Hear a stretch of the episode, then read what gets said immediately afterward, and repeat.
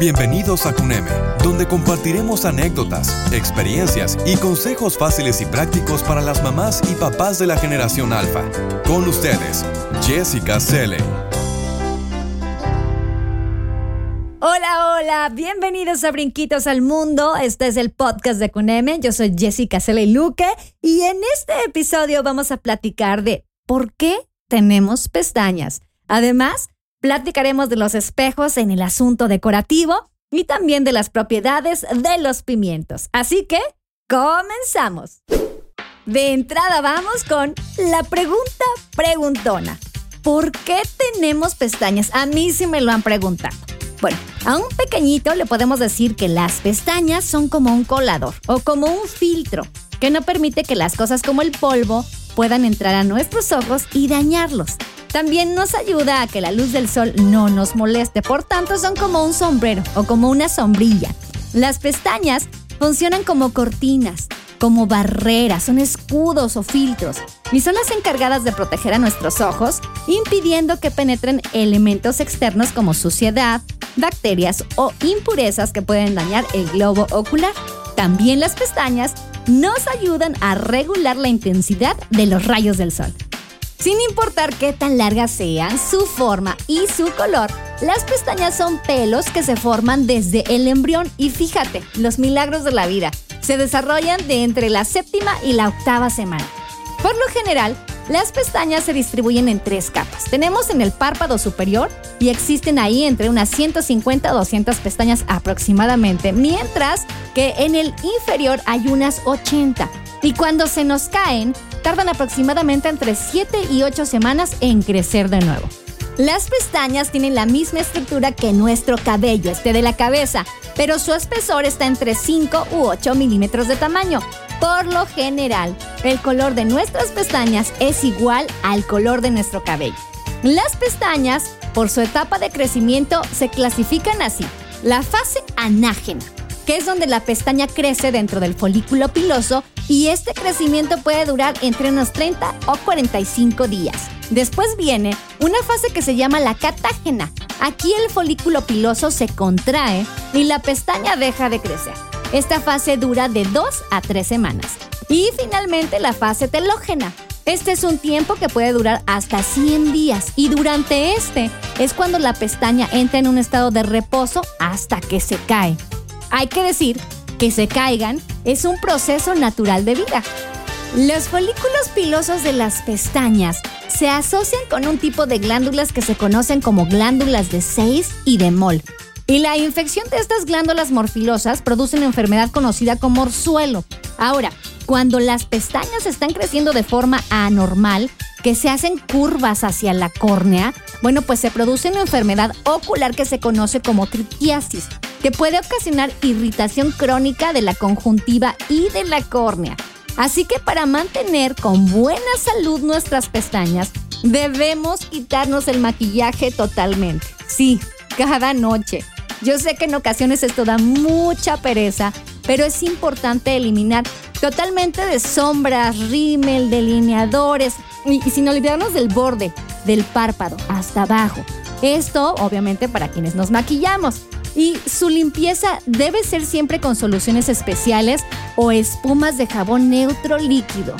Además, siempre que podamos, hay que dejar descansar los ojos, las pestañas de este tanto excesivo maquillaje que a veces podemos tener y con eso por supuesto vamos a ayudar a que se regeneren de forma normal y evitar la caída excesiva de nuestras pestañas y además también su adelgazamiento. Ahora fíjate, es muy importante saber esto porque no solo por fuera hay que cuidar nuestras pestañas, sino también por dentro. ¿Cómo? Pues claro, con una dieta saludable, haciendo ejercicio y manteniendo un buen control del estrés. Fíjate, si deseamos cuidar realmente nuestras pestañas, debemos tener una dieta balanceada rica en antioxidantes y omega 3 para ayudar a vencer los radicales libres y, por tanto, así protegerlas del paso del tiempo, además de conservarlas en perfectas condiciones. Pestañas largas y saludables.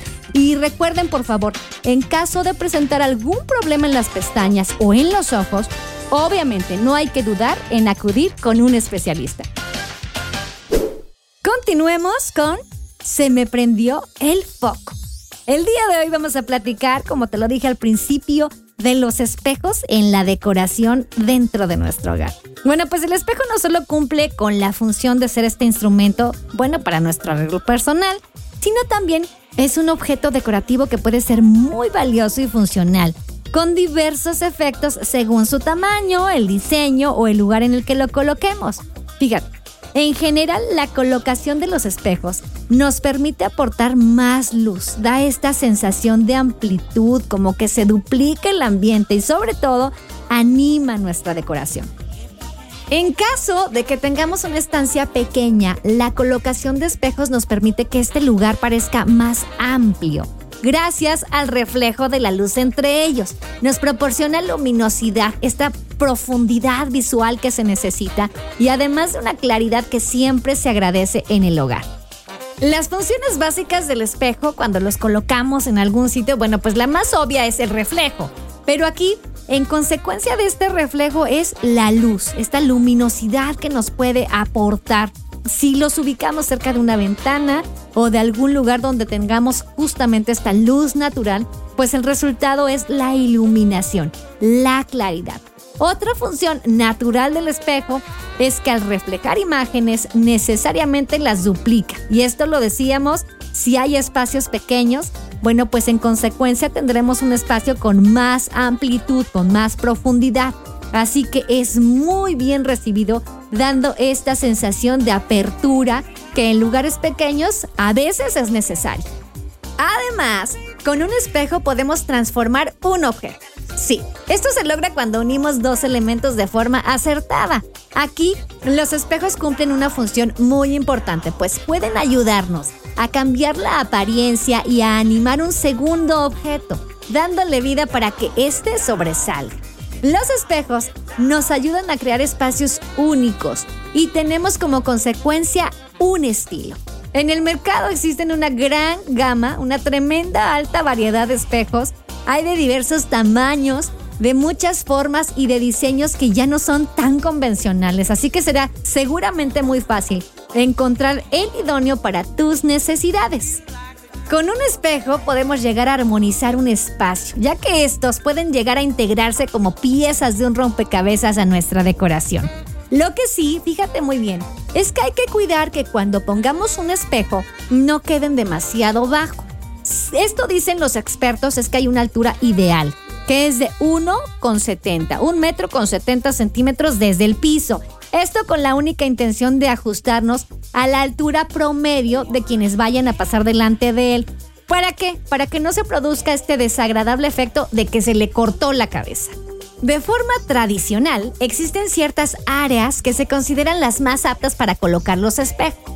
Mira, para aportar una mayor amplitud, lo que nos recomiendan es que pongamos los espejos sin marcos, que no tengan marcos y que se coloquen en la pared más amplia. Aquí te dan dos opciones, optar por un espejo grande grande o tal vez unir varios espejos chiquitos. Ahora bien, si lo que buscas es que este sea un uso decorativo, pues se recomienda que los espejos tengan marcos voluminosos o muy llamativos o algo muy distintivo. O bueno, tal vez a lo mejor a ti lo que te guste es algo más sencillo. La cosa aquí es que sea el estilo deseado.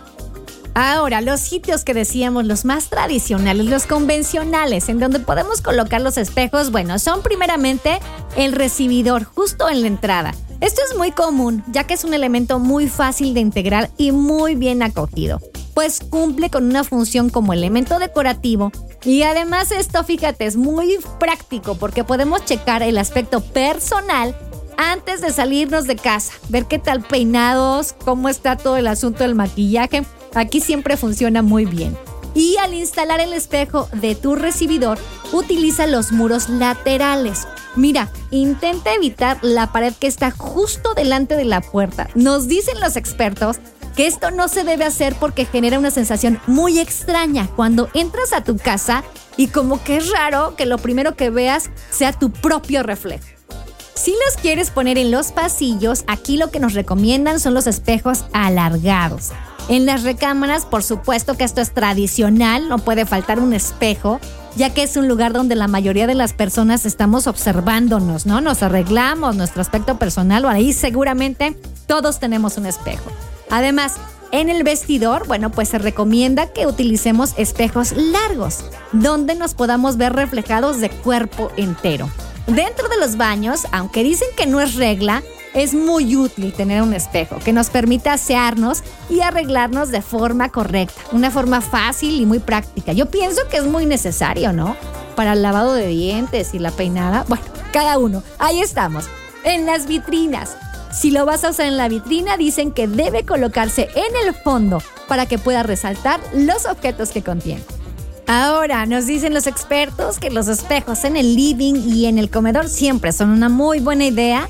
Como lo decíamos hace rato, si tenemos un espacio pequeño, podemos elegir un espejo grande y así conseguiremos esta profundidad. Además, podemos colocarlo encima de nuestro sofá o bien directamente dicen apoyarlo sobre el suelo, en un muro en el suelo. Ahora, también esto es importante, como todo en la vida hay que tener balance.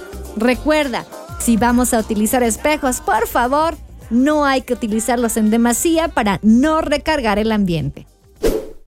Y finalmente nos vamos con platicando con las frutas y las verduras. El día de hoy nos toca el pimiento. Esta que es una planta herbácea, perenne, que recibe su mismo nombre. Pertenece a la familia de las solanáceas, del género Capsicum. Este es un fruto hueco con raíz voluminosa y profunda, formada por una raíz principal pivotante. Las variedades del pimiento se clasifican por su sabor, que pueden ser dulces y picantes, y también por su forma. Entre los pimientos dulces encontramos los rojos, amarillos o verdes de forma y tamaño diferentes. Dentro de este grupo se incluyen tanto el pimiento morrón como el dulce italiano.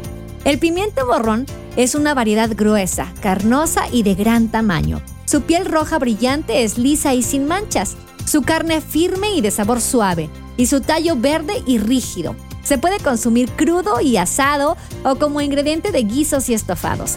Se comercializa fresco, desecado y en conserva. Fresco se puede recolectar verde o ya maduro, con su característico color rojo o a veces violáceo. El pimiento dulce italiano es de forma alargada, fina y la piel es de un color verde brillante, que a veces se torna un poco rojo conforme va madurando. Además, entre los pimientos picantes mm, figuran los populares pimientos del piquillo, del padrón y los de Jernica. El pimiento del piquillo es originario de Lodosa, Navarra, y suele comercializarse en conserva. Su piel es de un rojo intenso. Es una variedad carnosa, compacta, consistente y de textura turgente pero fina. Su sabor es picante, aunque también puede ser dulce. El pimiento de Padrón, tal como su nombre lo indica, es originario de Padrón, Galicia. Es pequeño de tamaño y forma alargada, cónica y ligeramente rugosa o surcada. Se consume verde y fresco y presenta un sabor un tanto picante, si bien existen también variedades dulces. El pimiento de Jernica se produce y se envasa en el País Vasco. Es un fruto pequeño de color verde, estrecho y alargado y se consume sobre todo frito. Por su forma también tienen una clasificación. Existen los cuadrados, que son los pimientos uniformes y de carne gruesa. En este grupo se incluyen tres tipos, que son el pimiento de maravilla de California, pimiento sitaki y pimiento salsa. Y además, en otro grupo están los alargados o rectangulares. Son los más apreciados. Como ejemplo en este cabe destacar al pimiento reus y al pimiento lamullo. Entre las propiedades del pimiento encontramos esto. Fíjate, los pimientos de color rojo son ricos en vitamina C y esto es importantísimo. Contienen más del doble de la vitamina C que puedes encontrar en frutas como las naranjas, las fresas y el kiwi. Esta vitamina C que tiene interviene en la formación de colágeno, de glóbulos rojos, huesos y dientes, así que favorece también la absorción del hierro de los alimentos y aumenta la resistencia frente a las infecciones. Contiene también mucha fibra y esto previene y mejora el estreñimiento al tener propiedades laxantes. Su consumo moderado favorece la digestión al estimular la mucosa estomacal y la función de la vesícula biliar. La capsaicina, contenida en los pimientos de variedad picante, posee una acción antibiótica natural, además un efecto analgésico. Los pimientos son una fuente de antioxidantes como la vitamina C, E, provitamina A y de otros carotenoides como la capsantina que ayudan a bloquear el efecto dañino de los radicales libres. Además, los pimientos nos aportan folatos, que intervienen en la producción de glóbulos rojos y glóbulos blancos, además en la síntesis de material genético y en la formación de anticuerpos del sistema inmunológico, por lo que es recomendado en el periodo de gestación. Por su acción diurética, facilita la eliminación de los líquidos en el organismo.